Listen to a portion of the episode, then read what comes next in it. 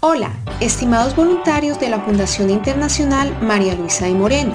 Hoy vamos a hablar acerca de la comunicación efectiva y la inteligencia emocional, elementos útiles para mejorar nuestras relaciones interpersonales con nuestro equipo de trabajo. ¿Qué es la comunicación efectiva? Es un tipo de comunicación donde transmitimos un mensaje de forma sencilla, clara y contundente a nuestro interlocutor. Por lo tanto, el mensaje debe evitar 1. Generar dudas en su contenido 2. Perder los objetivos centrales del mensaje o diálogo. Y 3. Generar falsas interpretaciones. En este sentido, un aspecto muy importante que debemos tener en cuenta en nuestra comunicación es la inteligencia emocional, que según el psicólogo y periodista Daniel Goleman en 1995 la definió como la capacidad para reconocer nuestros propios sentimientos y los de los demás, de motivarnos y manejar adecuadamente las relaciones, por lo tanto, la comunicación debe ser efectiva y emocional, es decir, tener la capacidad de reconocer en las personas sus diferencias individuales, su contexto social y sus experiencias. Entonces, ¿qué podemos hacer para tener una comunicación efectiva y además aplicar la inteligencia emocional?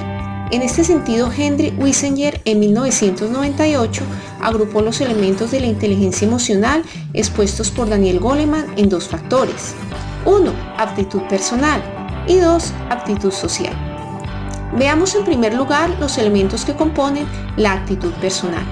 Autoconocimiento es la capacidad para reconocer nuestros pensamientos, emociones y sentimientos, nuestras debilidades y nuestras fortalezas. Autorregulación es la capacidad para ejercer el control de las emociones como la ira, la frustración, la ansiedad y el aislamiento social.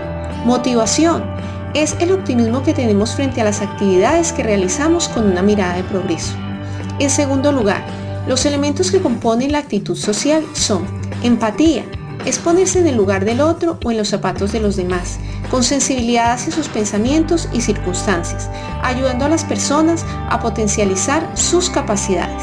Habilidades sociales, es tener la capacidad de solucionar conflictos y negociar acuerdos, teniendo en cuenta las necesidades y preocupaciones de los demás.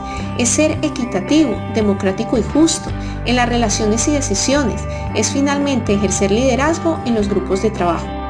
De esta manera podemos concluir que si ponemos en práctica todos estos elementos en la comunicación efectiva y emocional, seguramente avanzaremos hacia el fortalecimiento de nuestras relaciones y veremos el efectivo cumplimiento de las metas y objetivos de trabajo planteados desde el comienzo, porque nuestras relaciones estarán fundamentadas en el buen trato y el respeto por los demás.